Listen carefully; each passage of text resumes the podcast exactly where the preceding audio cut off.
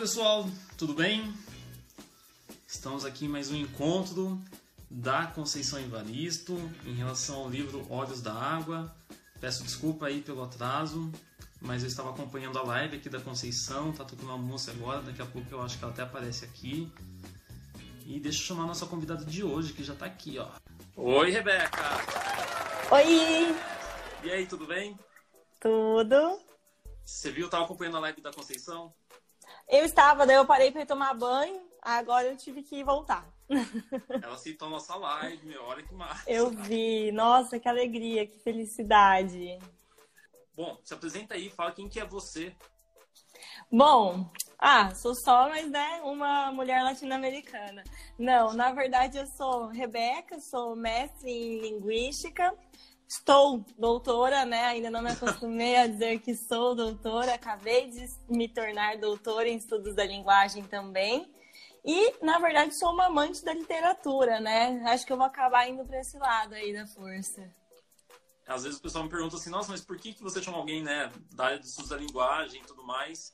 Mas a Rebeca, a gente trabalha numa universidade pública, a Unespar, a Universidade Estadual aqui do Paraná.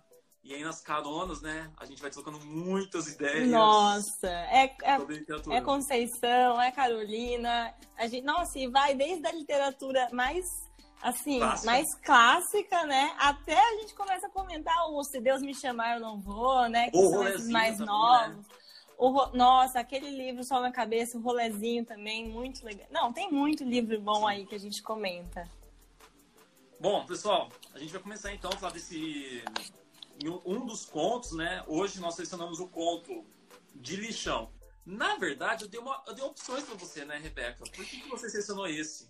Foi fake, na verdade, porque eu tinha selecionado é, o, o último, o que eu chamo de esperança, porque eu sempre. É, o nome dele é mais complicado, mais complexo, que é o Ailoá Alegria. Deixa eu pegar aqui. Ailoá Alegria. Alegria do nosso povo. Isso, a alegria do nosso povo. Eu sempre chamo de esperança, porque a mãe da menina é a esperança, né, no conto. Eu tinha escolhido esse, só que aí você falou, Rebeca, escolhe outro. Vamos falar de uns mais do começo do livro, né? Aí eu falei, tá. E você falou, aí o de lixão. Eu falei, ah, tudo bem, o de lixão, né?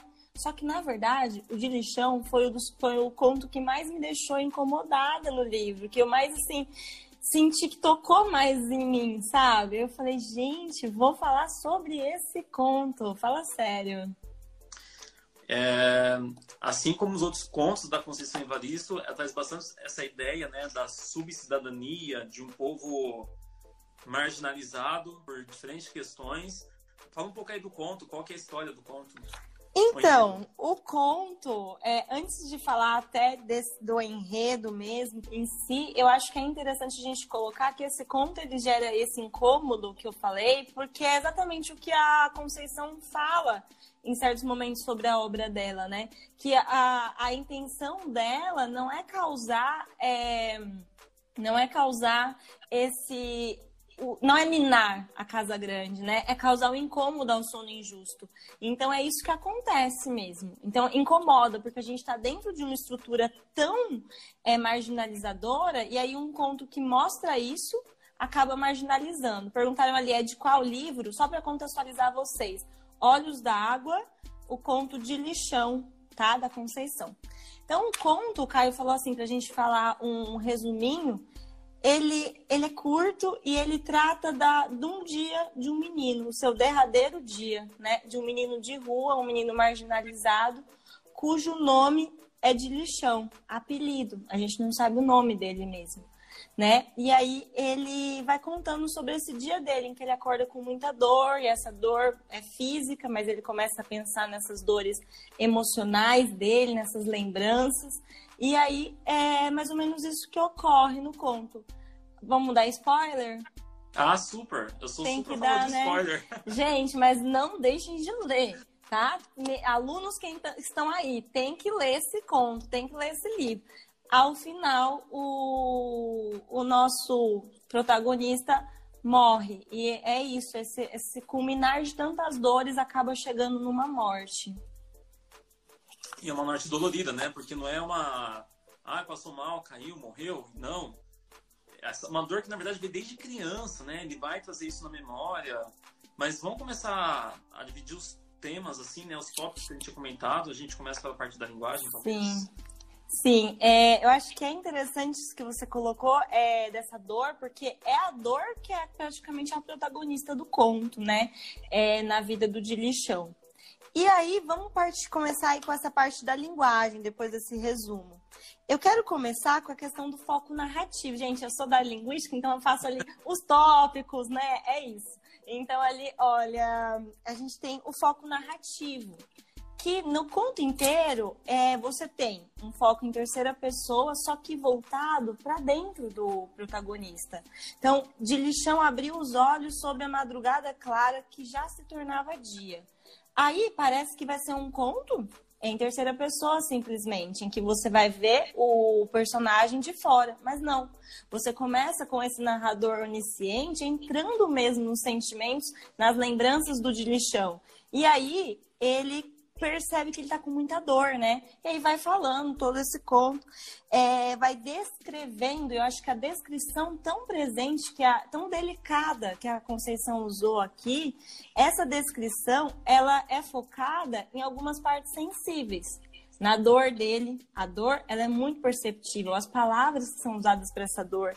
Então, sentiu que a bola de pus estava inteira. Eu tô lendo ali no primeiro parágrafo do conto. Quem tiver com conto acompanhando aí, gente. Então, sentiu que a bola de pus estava inteira. E aí vai falando dessa dor.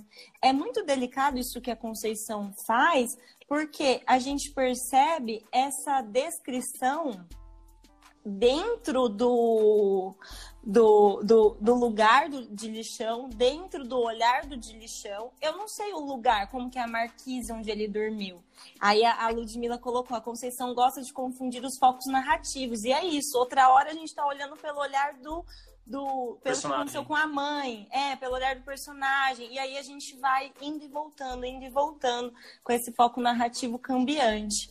E é, essa descrição que é tão presente, com os termos que são utilizados, então como que a, o personagem ele fica? as palavras utilizadas para descrição tem uma coisa que a, a, Conceição sempre faz em vários livros dela, que é criar palavras compostas. E aí a gente tem ali o ovos vida, quando se refere ao ao saco dele, né? Vamos lá, né, gente? Íntima do homem o fato assim que ela trabalha com a sensibilidade tanto na palavra, mas quanto na simbologia, né? Porque é uma parte sensível do homem. Então, olha essa essa pegada, né? da sensibilidade das Sim. palavras e com quais palavras ela acaba sendo sensível. Exato. Então, essa descrição com essas palavras tão sensíveis, e eu acho bem doida essa descrição, bem massa, assim, nesse sentido, de que você não. Você imagina uma marquise, mas ela não fica descrevendo coisas que parecem inúteis. Ela descreve a dor dele, ela descreve o jeito que ele fica, então é uma descrição tão focada, tão sensível. Então a gente vê lá depois as palavras que ela usa para descrever algumas coisas. Então, quando ele deita, ele deita em posição de feto. E eu acho que é, logo que ela traz essa posição de feto, essa palavra já chama o quê? A lembrança da mãe. Então ele começa a se lembrar da mãe, é, que ainda bem, e aí parece que é uma coisa sensível, né? Mas aí a Conceição vem com a brutalidade desse conto. Ainda bem que aquela puta tinha morrido. Então, nossa, que lindo. Deitou em posição de feto, lembrou da mãe. Ainda bem que aquela puta tinha morrido. Nossa, aí a gente se surpreende, né? Então, é um conto que choca, é um conto que. Nossa, quando eu li, eu falei.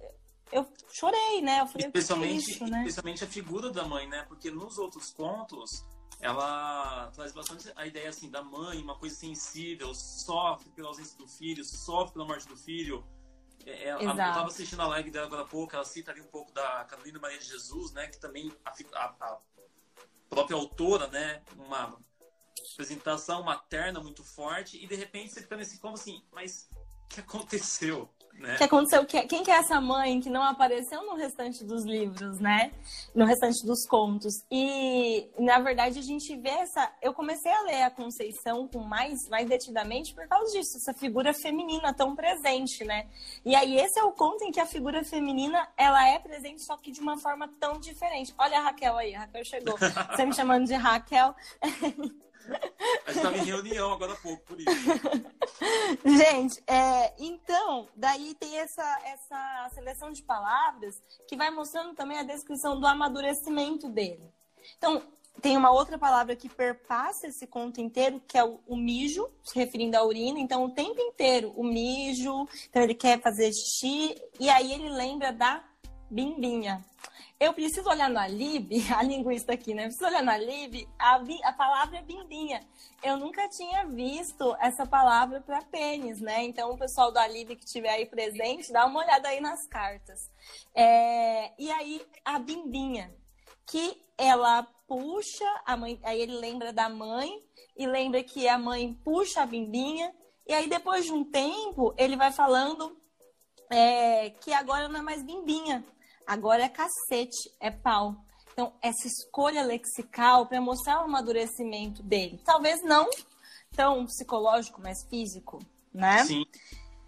E, é... e até, e, e só você já mencionou, né, a questão do ato de mijar, né?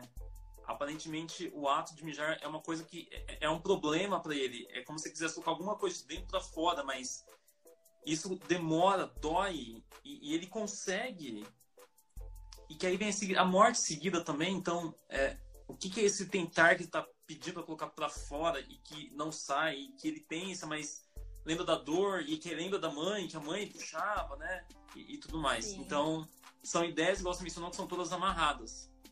Exato. Simbólicas, né? Sim, essa, essa, simbologia do, do, do xixi ser isso, de colocar para fora, de aliviar, e de ao mesmo tempo ser algo proibido, algo que só tem algumas horas, algo que constrange, né? Então é isso. Então o mijo para ele, ele mijava na calça e constrangia. E na primeira relação sexual dele, ele achou que estava mijando. E a gente não sabe, né? A concessão deixa esse mistério. Será que ele estava mijando? Será que era o, o, a ejaculação, né? Se ele teve a dúvida, o que aconteceu, né? E aí depois a gente tem essa questão da regressão temporal, que é feita de uma maneira tão sensível, que eu, eu, eu venho lendo muita coisa de literatura contemporânea e a regressão temporal, muitas vezes, ela é muito fragmentada. E não é o que acontece em Conceição. Não é o que acontece nos contos do, de Olhos d'Água. Não é uma coisa fragmentada que, não, vai acompanhando tanto a memória do personagem que a gente vai seguindo como se fosse uma linha assim. É, tão sensível, mais sensível do que muitos textos que a gente tem visto aí na literatura brasileira.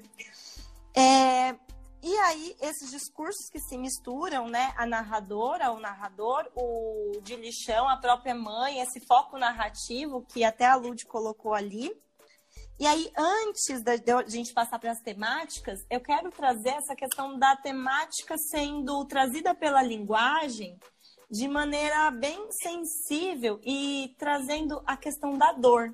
Então, no segundo parágrafo, eu vou ler um trecho aqui, porque nas outras lives eu vi que a Conceição gosta que leia. então, eu acho que a gente tem que ler. Então, veja só. É, no segundo parágrafo, a gente tem lá ele falando da dor. Ai, meu Deus, eu não marquei a linha. Eu marquei o final quando ele começa a falar da mãe. é, mas não. Eu eu marquei aquela parte do dói o dente. Dói o ódio? É, no dói é. o ódio que eu te falei aquela hora. Tá, tá, lá no final. Bom, o meu é diferente, né? O meu é página 78. Fala o seguinte: O dente de dilichão latejava compassadamente. Ele era uma dor só. As dores haviam se encontrado. Doía o dente. Doíam as partes de baixo. Doía o ódio. Isso, é esse mesmo. É, é esse mesmo. E aí, depois, no final, ele fala que dói a vida. Aí, já no último parágrafo, ele traz ali a, a questão de assustou-se, passou a língua no canto da boca, o carocinho latejou. Eu tô na terceira linha do último parágrafo. Num gesto, coragem e desespero. Levou o dedo em cima da bola de pus e apertou-a contra a gengiva. Cuspiu pus e sangue, tudo doía. A boca, a bimbinha, a vida.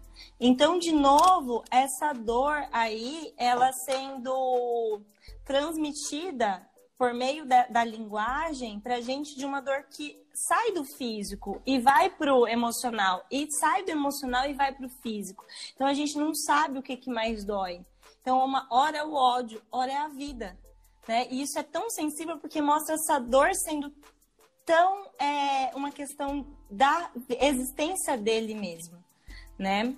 E aí a gente pode passar para as temáticas, né? é, são... e, e, é uma dor que, na verdade, ela é meio que estrutural, né? Eu acho até comentei, acho, no primeiro dia com o Beat, o quanto a gente vê alguns elementos da tragédia nesse conto, e o quanto parece que essa tragédia está na estrutura social deles, não apenas na vida, mas sim socialmente falando.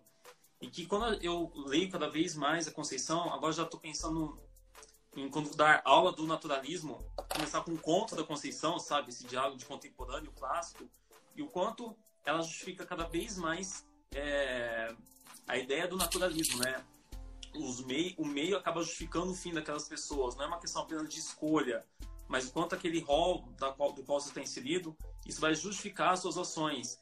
E é interessante a gente pensar na memória, porque eu acho que eu já comentei também, mas toda vez que ela faz se.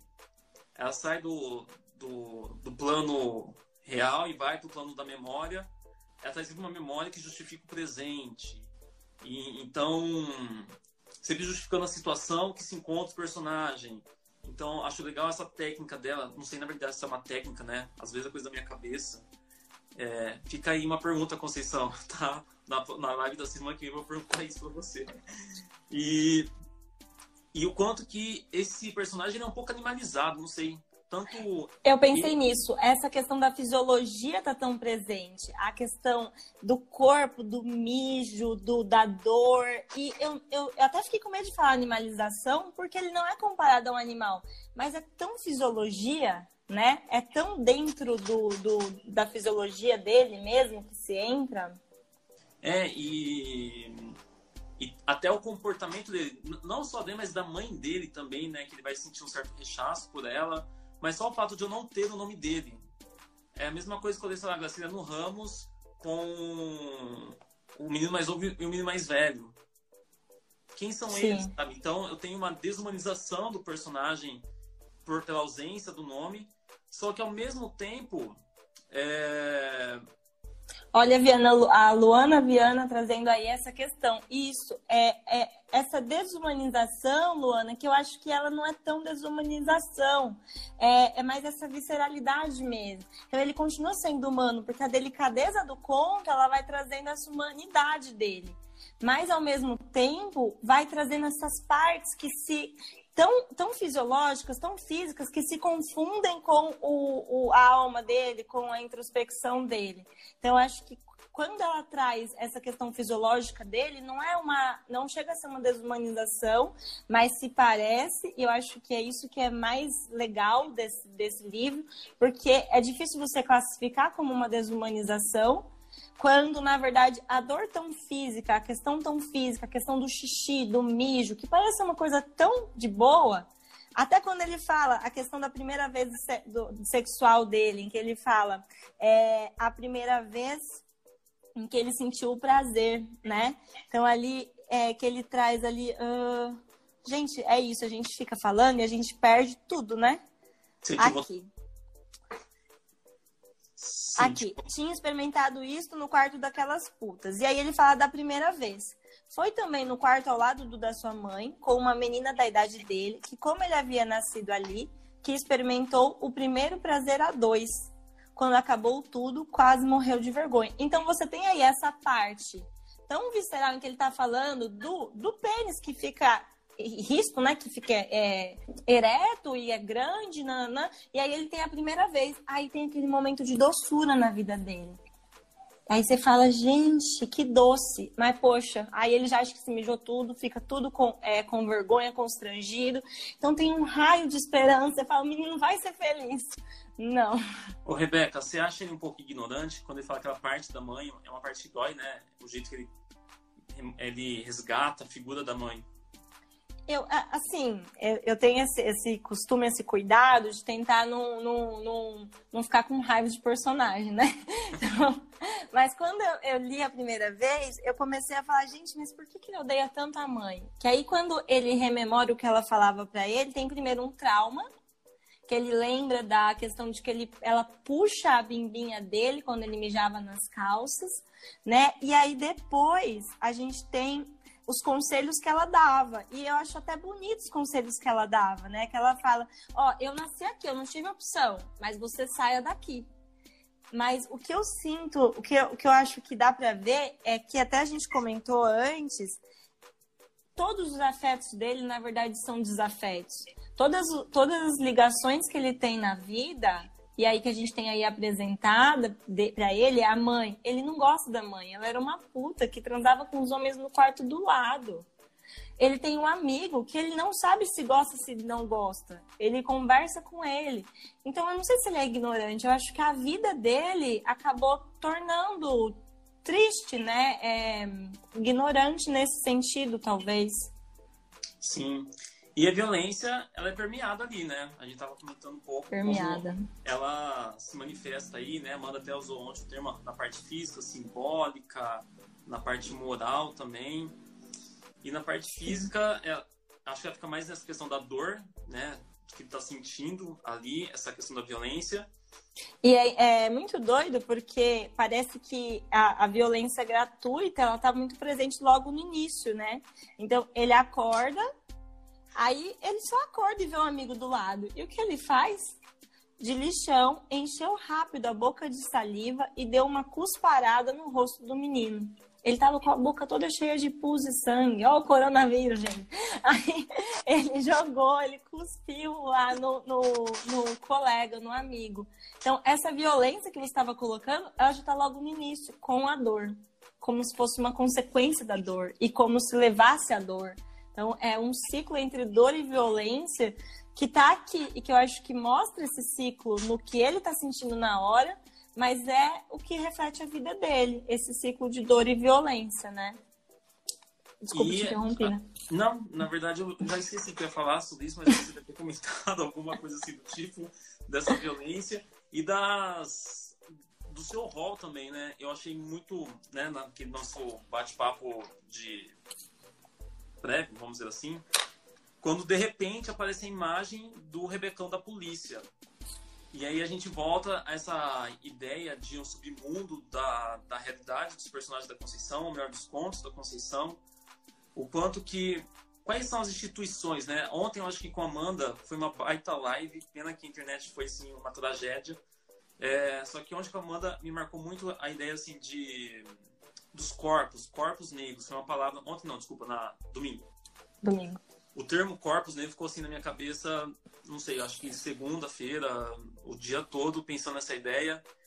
E como novamente eu tenho uma ideia sem dizer corpos negros, mas assim, a ideia é que aparece de repente uma instituição pública e que vai ser o polícia. E aí quando eu penso nessa realidade, quais são os acessos políticas públicas que eles têm acesso seria essa segurança que vem representada pela imagem do policial. E que aí o policial vai pegar não o menino, não o rapaz, mas veio recolher o cadáver. E aí eu tenho uma certa impessoalidade com o corpo que está ali morto, né? Não é assim um jovem, um rapaz, é um cadáver. É como se fosse mais um. Essa é a escolha lexical mais, mais crua, né? Eu achei do conto, assim, que eu li. É, que é o rabecão da polícia veio recolher o cadáver. E é o que você colocou mesmo. É, o cadá o, a polícia só chegou agora, quando o menino já não, não tem mais. O que, que vai fazer? Ele já morreu. E aí o descaso das autoridades e aí tem a questão dos corpos negros, que a Conceição não coloca aqui acordo de lixão, mas Conce... é uma temática muito presente, né? Na verdade, a temática da Conceição é sobre pessoas negras, né? Mulheres principalmente, mas perpassa todas as crianças negras também. E aí aqui não tem a questão da cor, mas ele é marginalizado, ele é um menino em condição de rua né? Nesse caso, você pode lembrar aí do Capitão de Areia, né? Do Jorge Amado, do Cidade de Deus, né? Do Ele mesmo, que eu esqueci. E aí você tem esqueci o. Também. Esqueci, eu tô lembrando do filme. E aí você tem o, o Cidade de Deus, o Jorge Amado, que mostra é, esses meninos de rua, que são completamente marginalizados pela sociedade. E aqui você tem a polícia só presente no, no, na hora que ele já morreu. E esse descaso é uma violência. Paulo Lins, obrigada aí. É, esse descaso também é uma violência. E, na verdade, eu tendo a pensar que a violência que ele sofreu em relação à mãe dele é, não, não parece ser tanto aquela violência física da mãe puxando a bimbinha. Ele talvez nem ligue tanto para isso. Né? Na, a questão mais é esse descaso dele estar tá convivendo lá com as prostitutas, tá com, com a, a, mãe dele enquanto prostituta, com os homens chegando. Então você tem aí essa violência do descaso, que é a violência que as pessoas negras, as pessoas das favelas estão sofrendo hoje, né? É, então, com o coronavírus, por exemplo, tem um descaso. A gente não viu uma proposta das autoridades sobre é, em relação às pessoas das favelas, em relação às pessoas das da, as pessoas que estão mais vulneráveis, né? As pessoas negras que estão entre as porcentagens das pessoas que mais morrem. Então, você tem aí o descaso sendo a violência do Estado também, né? E é, ontem eu estava ouvindo um eu ouvi dois podcasts é, em relação com essa, temática, né? E aí ontem eu vi um do Mamilos em que falava que você já ouviu falar de quantos tiroteios tem em cada favela? Sabe, a gente não ouve falar disso, a gente não vê. Da mesma forma que eu fui procurar notícias sobre quantos meninos morrem na favela, qual que foi o último menino que a gente viu que morreu na rua, né? Ou então em uma condição de esquecimento, de descaso, e a gente não vê essa, essa porcentagem. Por quê? Porque é o descaso mesmo. Ninguém quer saber, ninguém quer mostrar. É, acho que o convite, eu acho que ele até citou os números agora, mas eu não lembro. Mas assim, é em torno de mais de 15 tiroteios por dia, numa redação. Quando se faz a média, mas tem favela que tem 100. No, no Mamilos de ontem, a... ai, eu esqueci o nome da favela. Gente, é muito nome.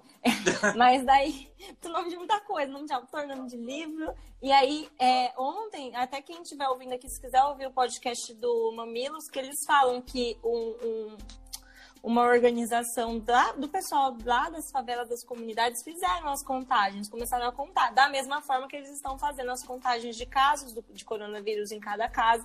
Então, é o povo pelo povo, né? Porque esse descaso é uma violência que a Conceição denuncia e mostra aqui pra gente. E eu achei legal porque, assim, é um, mais um conto que termina com uma morte. E agora há pouco a Conceição, numa live, ela falou uma coisa bem interessante dessa questão assim de quando uma pessoa negra acaba morrendo, né? É um tempo não realizado, especialmente se é uma criança, né? A infância tirou toda a vida dela, é praticamente assim um aborto que, que acaba fazendo com um, mais com um deles, né? Ou com mais um deles.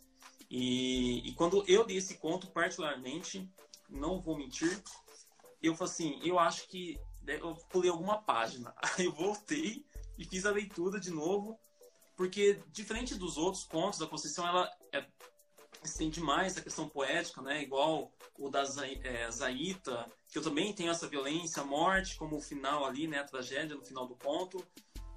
Só que nesse me lembrou um pouco do Rubem Fonseca. Só que é uma violência mais subjetiva, porque quando eu penso no Rubem Fonseca, é uma violência mais externa, vamos dizer assim. Dei aula esses tempos aí daquele conto Feliz Ano Novo. E tinha um outro que era O Passeio no Parque. É, são esses dois contos. E que aí você vê uma violência brutal, assim, mas. É... Mas parece que você consegue imaginar a cena. E aí, quando eu penso nessa violência da, do, dos personagens, da Conceição, parece que é um olhar mais intrínseco e como se estivesse dentro do personagem. Essa Sim. dor de mijar. O que seria essa dor de mijar? Sim. É... Sim. E aí, assim, a dor começa com mijar, mas assim, tudo dói na vida dele. Então, quem são as pessoas que sofrem e tudo mais. E quando eu convidei a Rebeca, eu ficava pensando assim, sabe que eu chamo a Rebeca? Eu chamo a Rebeca para esse projeto. Porque quando eu fui divulgar a Rebeca, é, alguém colocou alguma coisa aqui e depois eu leio. Leio para mim enquanto isso, Rebeca. É, quando eu chamei a Rebeca, eu tava com receio de não ser da literatura, não que ela não fizesse, mas especialmente por ser uma pessoa branca né? E aí eu falo dessa questão do lugar de fala, o quanto que. Acho que eu postei algum grupo do Face que veio umas quatro pessoas me criticando. Nossa, que legal, cadê as pessoas negras aí? E, e nesse grupo né, que eu juntei nesse momento, só tinha duas pessoas negras. Só que ao mesmo tempo, acho que ontem, com a fala da Amanda, ficou bem nítido essa ideia do lugar de fala, de visões e interpretações. Amanda, ontem, o ponto que nós analisamos, que é a Ana, a Ana eu tenho problemas com os nomes. Ana da Venga. É... que eu fiz uma interpretação e o feedback me choquei mais por um lado. E depois ela vai falar em relação à concretização do amor entre duas pessoas negras. E que é uma coisa que não havia passado pela minha cabeça. Mas isso é não, e, e a, essa análise da, da Amanda foi muito sensível. Sim, e aí assim, são interpretações que elas estão relacionadas com o nosso lugar de fala, né? O que, que o Tiaguinho está perguntando aqui? Não, o Tiaguinho aqui, esse é nosso aluno, né? Ele lembrou aqui a questão do descaso em Capitães da Areia, né? Em que tem essa ligação e um dos meninos pega varíola e é levado para o lugar onde eles contam que levavam os pobres doentes para morrer. Sim, Capitães de Areia, gente, foi um dos. É, hoje foi o Danilo que me recomendou, acredita? Danilo nem é de literatura, né? Ele falou: Rebeca, você nunca leu Capitão de Areia? Leia Capitão de Areia. Gente, Danilo é meu marido economista. Falou: leia Capitão de Areia. Aí eu li faz bastante tempo, a gente estava começando a namorar. E eu chorei tanto porque mostrava esse descaso. E eu acho bem interessante que você colocou, Caio, porque eu acho que a gente você chamou outras pessoas negras que não puderam, você vai fazer uma nova sessão que vai chamar mais pessoas negras. E eu acho que esse racismo que as pessoas negras sofrem é, são culpa das pessoas, é culpa das pessoas brancas, né? Então, a gente, enquanto, eu, enquanto pessoa branca, eu preciso estar aqui para ler o que a Conceição Evaristo tem para dizer para mim, porque ela não quer deixar o sono dos meus antepassados ser injusto, né? Então, eu sou responsável por conscientizar as pessoas racistas que vivem à minha volta, as pessoas brancas que estão à minha volta. E de forma alguma eu quero tomar o lugar de fala de uma pessoa negra, porque eu acho que, na verdade, a gente está aqui para ouvir o que Conceição está falando para gente, né? A gente está aqui para engrandecer uma obra é, de uma pessoa, de uma grande autora que é negra também. E que foi marginalizada por muito tempo também, né? Sim. Nossa, hoje eu ouvi o podcast da. É... Ai, Jesus, é nome, né? Negro da Semana, gente, ouçam. É, com a Lê Garcia, acho que ele chama Lê Garcia. Eu gosto muito desse podcast. E aí falava sobre a Conceição. E aí falou é. quanto ela demorou. Teve um, tem um episódio só sobre Conceição. Falou quanto ela, ela demorou para conseguir, né? Publicar e para conseguir. Imagina, gente, imagina quantas literaturas a gente está perdendo, quantas obras já a gente está perdendo por causa desse racismo estrutural que a gente tem. Ô, Rebeca, esse aluno aí, ó, Thiago, ele é meu aluno, tá? Inclusive foi o Caio Vitor que deu aula pra ele sobre Capitães da Areia. Não é o Thiaguinho do, do é. universitário? É. é, eu sei quem ele é. Mas na verdade eu também, quando eu pensei em relação às crianças, na verdade eu acho que no meu primeiro bate-papo com o Beat eu tinha comentado essa ideia das crianças, né? É uma, um tempo não realizado, a questão da morte. É, o diálogo entre capitães da areia, né? Porque aí você vai ver o, o grupo de quantos sobrevivem, quantos têm uma oportunidade da vida, quantos são o Neymar na vida, né? Mil entre um, enfim, né? Um em mil, quantos seria essa perspectiva? E pensando no personagem de lixão, né? Que nome, que apelido? E a gente só fica sabendo que de onde veio o apelido depois que ele morre, né? E eu acho que, na verdade, tem muito a ver com essa identidade dele, que fica perdida. Né? Então, a identidade do de lixão, a gente sabe quem ele é por causa da dor dele. A gente sabe quem ele é pelo que ele já passou pela mãe dele. A gente sabe quem ele é porque ele morreu na rua. Mas a gente não sabe o nome dele, a gente não sabe os sonhos dele, a gente não sabe se ele era bom em jogar futebol.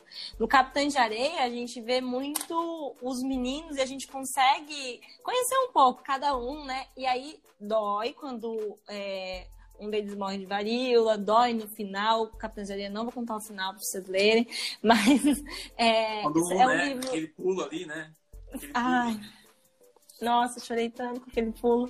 Mas é, a gente tem aí um, um, personagem que a gente não conhece os sonhos dele. É, é realmente isso que você colocou. Essa inocência que morre. E nesse livro, parece que a Conceição ela falou: deixa eu fazer esse povo chorar. Então ela colocou três contos, três contos é, que falam de crianças que chegaram, tiveram a sua morte precoce. Né? Então tem o da Zaita, que, nossa, que livro, que conto, que coisa linda. A análise do beat foi muito brilhante também. E depois a gente tem o do de lixão e depois o do Lumbiá, né? Que também é o do Lumbiá é uma lembra as histórias que nossos avós contavam do menino que pegava o menino Jesus, né? E é, e aí a gente vê toda essa essa temática da, da criança que perde. Ó, oh, o Tiaguinho ficou também chorando, né, Tiaguinho? Peguei a nota, eu acho. Nossa, a nota tá garantida, ó, em do, duas, duas matérias, interpretação de texto e literatura. Então, gente, o Lumbiá, que também passa por essa morte precoce, que mostra essa é quase que aborto mesmo que você colocou. E eu acho que dá para pensar nisso, é, remete a isso, quando ele, de novo, ele deita lá no final. Então, é, lá na, na, de, cima, de baixo para cima, no último parágrafo, Fez quando esforço, coloca tentou. deitou novamente, tomando a posição de feto. Já eram sete horas da manhã. Então, ele morre na posição de feto que é essa posição em que o menino está procurando de novo a proteção, a proteção da barriga da mãe, ele quer ser protegido, ele tem medo de morrer sozinho. E logo no início, ele já sabia que ele ia morrer. Então a gente tem ali esse, esse, essa temática da morte, diferente no Zaita, que a gente fica, vai morrer, meu Deus, o que, que vai acontecer com essa menina? Sai meu Deus, daí, que, que ela tá saindo? Tá tendo tiroteio. Nesse aqui, logo no início, ele já fala, no, no terceiro parágrafo, Será que ele ia morrer? Será que a dor de cima ia se encontrar com a dor de baixo? Será que o encontro seria uma dor só? E era. E aí ele depois fala no nono parágrafo, oitavo parágrafo, que ele fala lá, sabia que ia morrer. Então ele fala lá, é, no, acho que é o oitavo ou nono, na, na última página do conto, o segundo parágrafo, em que ele vê que ele tá com vontade de mijar, e aí ele pensa em fazer xixi nas calças, e aí ele lembra da mãe de novo, né? Ele lembra ali da mãe dele de novo, e aí ele fala: a mãe, aquela puta, era bem capaz de vir de novo e vir castigá-lo. Apalpou meio sem jeito e envergonhado as partes doídas. O dente latejou do profundo da boca. Dor de dente matava? Não sabia. Sabia, porém, que ia morrer. Sim. O bicho fez uma pergunta aqui. Caio, há uma ausência de paternidade muito grande no livro. Você vê isso como crítica de lixão tem raiva da mãe e não do pai. Sobra a mulher toda a responsabilidade, toda a pedrada. Inclusive, a Conceição, alguém perguntou na, na live da Conceição agora há pouco em relação à ausência das figuras paternas, das ações das figuras paternas, alguma coisa assim. É... Eu acho que é um retrato, Bit. Eu acho é, assim, eu, eu acho, acho que, que o pai é ausente mesmo nessa sociedade, né? Então é, é a ausência que fala, não, não existe, não tem um pai, né? Eu acho que resgata um pouco essa estrutura cristalizada e que é a mãe que cuida do filho, não o pai. O pai é sempre legal, o pai é o que topa tudo, mas não a mãe. A mãe é chata. Inclusive, pessoal, minha mãe tá, tá na cozinha. Mas quando ela fala esse fragmento aqui, ó, é, não gostava mesmo da mãe, nenhuma falta ela fazia, não aguentava a falação dela. Di, vai pra escola. Di, não fala com os meus homens. Di, eu nasci aqui, você nasceu aqui, mas não mas dá um jeito de mudar o seu caminho. E. Gente, me lembro minha mãe. Acorda! Vai estudar! Vai fazer não sei o quê. Então, eu não sei, eu, eu acho que é mais assim, desse, dessa crítica, talvez trazer um pouco desses valores patriarcais, que não. Claro que numa realidade do livro isso deve ser muito mais forte, mas quanto ainda cabe à mulher a bucha de criar uma criança e que o pai muitas vezes é, é a figura ausente, enfim. Eu, é, eu acho que isso que também a Anne colocou, que representa a solidão da mulher negra. Porque eu vejo muito isso, em Carolina também. É a mãe. Mas por que a mãe? Talvez o menino, ele nem estava. Ele estava repetindo, claro, uma questão estrutural, mas na verdade a questão estrutural é que manda. O pai, ele já nem está. O pai, ele nem. Nem esperava-se que o pai fizesse alguma coisa ele esperava da mãe. E, na verdade, essa ausência, esse, desafeto que ele tem pela mãe é o máximo de presença que ele tem de alguém por ele. Né? Eu acho que isso é bem, bem interessante. A Conceição trouxe aqui uma, uma frase muito linda, né? Saibam que escrever é uma maneira de sangrar e de muito sangrar. Eu, nossa, que profundo. É, quando pensa no pai, é, até nas memórias deles, pode ver que as memórias são muito mais marcadas pela presença da mãe. Embora eles sintam uma baita raiva da mãe, né, que é uma puta e tudo mais que ele coloca ali, o pai, ele é ausente até na memória dele, né? É... Porque as, talvez ele nem conheceu. Quantos meninos que você conhece, se, se você já, tra... já trabalhou com uma, alguém, ah, você estudou em escola pública, né? Quantos amigos seus de escola pública? Quantas. Eu já trabalhei em, em, escolas. Hoje a gente trabalha em outra escola, mas eu trabalhei em escolas mais vulneráveis e até na universidade. Quantos alunos, quantas pessoas a gente conhece que é, não, não conhecem os pais, nunca viram os pais? Então é uma ausência mesmo, né? É, alguém colocou aqui a metáfora da questão do, do aborto, ah, não, a gente estava pensando mais na questão do aborto, de é, muito mais metafórico, tá? Não, não era físico, e muito menos nem o da escolha, era muito mais aquela coisa de uma ideia ser. É, no sentido de um aborto de uma inocência, de uma. Não um aborto de um bebê que defendemos que deve ser uma escolha da mulher mesmo. Mas isso nem, nem é. Não, não foi esse o aborto que a gente quis trazer aqui mesmo. É... E, e, e Rebeca, pra gente, é, antes de a gente fechar, eu queria fazer uma colocação. Ah, já? É... Ele, é, a questão da... Eu fiz algumas anotações aqui, tá, pessoal? Só que minha letra saiu um pouquinho assim, ó, na, na... Ok. Ah, a questão dos submundos, né? O cenário. Como que você imagina o cenário quando você lê logo de cara esse conto? Eu, eu morava na, na, na, lá no centro da, de, de Londrina, aqui no centro de Londrina, né? E aí tinha do lado da minha casa um restaurante que tinha uma marquise, onde dormiam é, pessoas em situação de rua. E na minha cabeça era esse o cenário, sabia? Era esse cenário. Porque eu, eu me lembrei, e aí acho que é isso que passa pela nossa mente, né? As, as imagens que a gente já viu de pessoas em situação de rua. E aí, quantas vezes a gente não passava por pessoas que a gente não sabia se estavam dormindo, se estavam bem, se... e aí você ficava, será que tá tudo bem? Que, né? E tudo isso. E você? Eu não sei, eu, eu pensei, eu acho porque eu estava influenciado pelos outros contos e eu já imaginei um cenário totalmente assim de submundo, talvez uma, sabe, algo, uma favela e, e tudo mais. É, tá perguntando se é a Rebeca do Quarto Despejo, é ela mesma. Sou eu mesma. Gravamos um EP sobre o Quarto Despejo lá no meu canal do Intelas Podcast. Sim. É... E aí a gente tem que gravar um de Ponciar, porque é... eu... Ponciar é uma leitura obrigatória dos meus alunos da Unespar, viu? Então eu preciso ler com eles isso. A gente tem que fazer gravar. Aquela, aquela aula ainda. Sim. É... Deixa só mais uma coisa que eu ia Sim, falar e eu esqueci. Só deixa eu falar enquanto é... isso. Fala isso, pra tá. lembrando. Tá. A questão da, da identidade. Você percebe uma construção, uma desconstrução da identidade ao longo do conto? Você não falou que ia perguntar isso antes.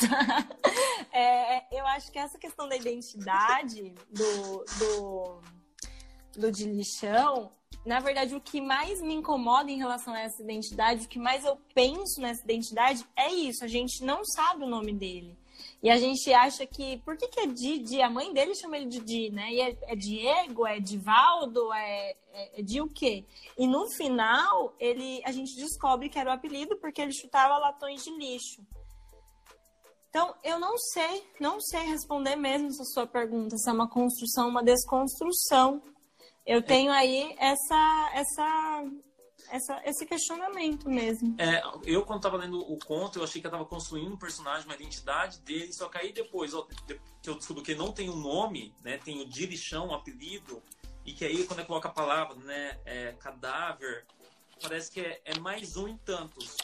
E aí me veio a ideia, né, em Londrina, acho que isso aconteceu, né, quem quiser pesquisar aí depois, é, corpos na rua de mendigos sem nome, sem documento, e que é mais um corpo agora, e a mesma coisa passa com ele.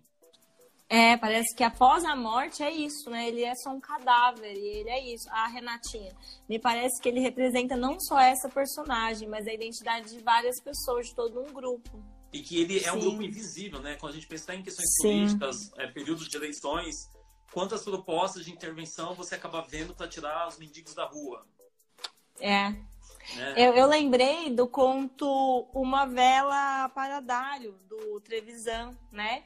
Que vai mostrando o, o, a pessoa que morre no meio da rua e aparentemente é uma pessoa em situação de rua, que tá com um cachimbo, né? Que larga o cachimbo do lado. E aí as pessoas pensam em ajudar, mas acabam que vão roubando tudo que ele tem. Eu não sei se ele é uma pessoa em situação de rua, se é uma pessoa boa, mas ele é uma pessoa sem identidade, que a gente vai sabendo que ele se chama Dário depois, mas é que é isso, ele morre na rua e ele fica na rua. E aí vamos pensar que no Trevisan não é uma pessoa em situação de rua. E este, que é uma pessoa em situação de rua, quanto tempo demorou para a polícia buscar? Até para na morte, até para isso o Estado se atrasa nesse conto. Então, ele morreu, um transeunte passou e teve a impressão de que o garoto estava morto. Sete horas da manhã, isso. Que horas que o Rabecão chegou? Nove horas sabe? Então, duas horas um menino morto na calçada. Então, e aí eu acho interessante que você colocou, que é, é constrói-se uma identidade, e que a Rê colocou também, constrói-se essa identidade de várias pessoas, de um grupo. Mas, ao mesmo tempo, eu acho que Conceição, ela faz isso. Ela mostra que esse grupo, ele é, ele é composto por individualidades. Então, por um menino que tem problemas com a mãe, por um menino que está com dor de dente, ele não sabe o que acontece com o dente, se o dente... Gente, quando você tem dor de dente, você é criança, você vai em busca de, meu Deus, meu dente está doendo. Ele tem 14, 15 anos, ele não sabe se uma dor de dente mata. Né? E aí a Conceição, ela, acho que ela constrói essa identidade geral nesse conto e de alguma forma a gente tem ao mesmo tempo essa individualidade desse menino, né? É bem interessante como isso passa. É, ao ler sobre esse conto, eu vi essa questão da uma autora que chama Ana Paula Coutinho, que é uma autora portuguesa. Isso foi citado em um, em um, um artigo publicado ai, por uma universidade aqui do Sul. Eu não Vocês lembro, então.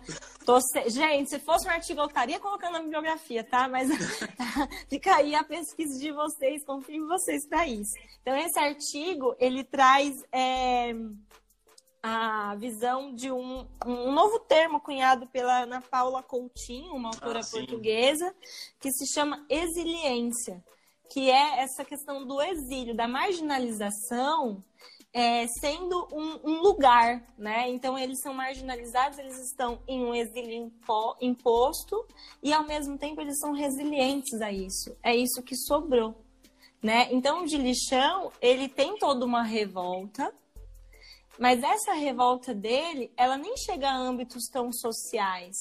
Ela fica muito mais no pessoal. A gente enxerga essa revolta no social porque o conto ele nos dá todo esse contexto, ele, ele nos mostra a questão social, mas por meio de um viés pessoal do de lixão, um viés sensível. Ele não está falando, ah, esse governo, ah, essa polícia, ah, essa educação, ah, saúde, ah, moradia. Ele não falou isso mas o personagem ele tem questões individuais, questões pessoais que nos levam a, a levantar essas questões, a pensar nessas questões sociais.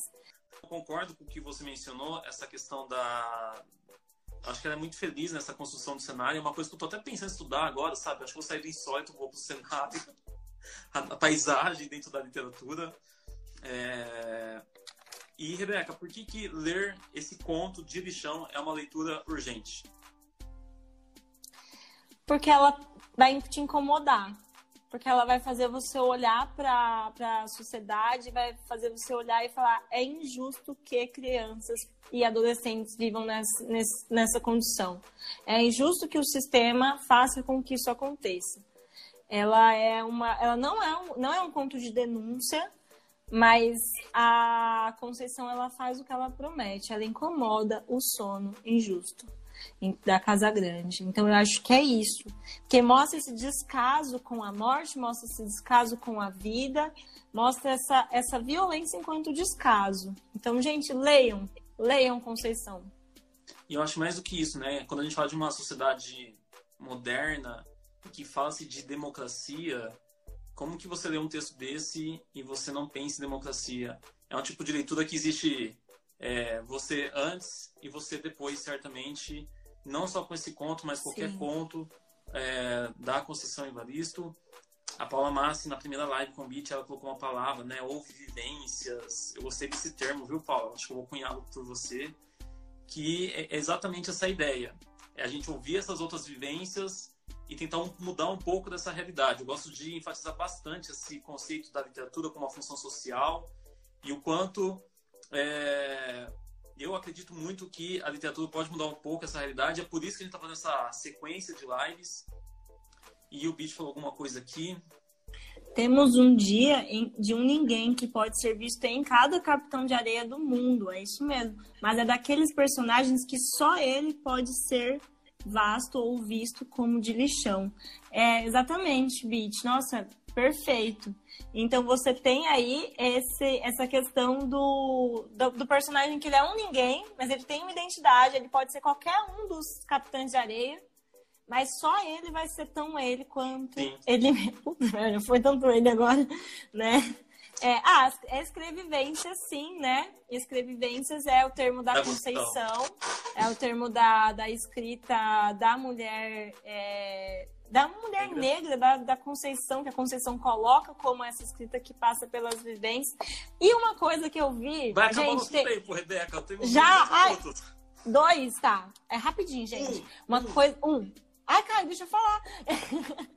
é, o a Conceição, a gente tem um, um site da UFMG ou da UFRG, não lembro, que é Afroliteraturas, que fala de como a Conceição é, pensou nesse conto. A Conceição tá aí na live de quinta, ela vai falar para você. Ela conversou com um menino que estava vendendo amendoim na rua e falou de uma briga com o irmão.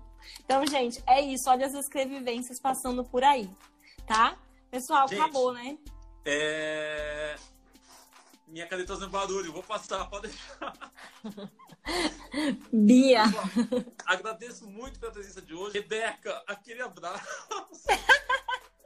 Gente, eu vou mudar meu nome pra, pra Raquel, não é possível. Tá, e a gente se vê amanhã com o professor Lucas. E o conto de amanhã é um conto totalmente filosófico, Olhos da Água. Conceição, aguardo você aqui e quinta também, hein? Até mais, gente. Tchau, tchau, Rebeca. Valeu. Obrigada, gente. Obrigada, Caio. Obrigada, Conceição. Gente, amei.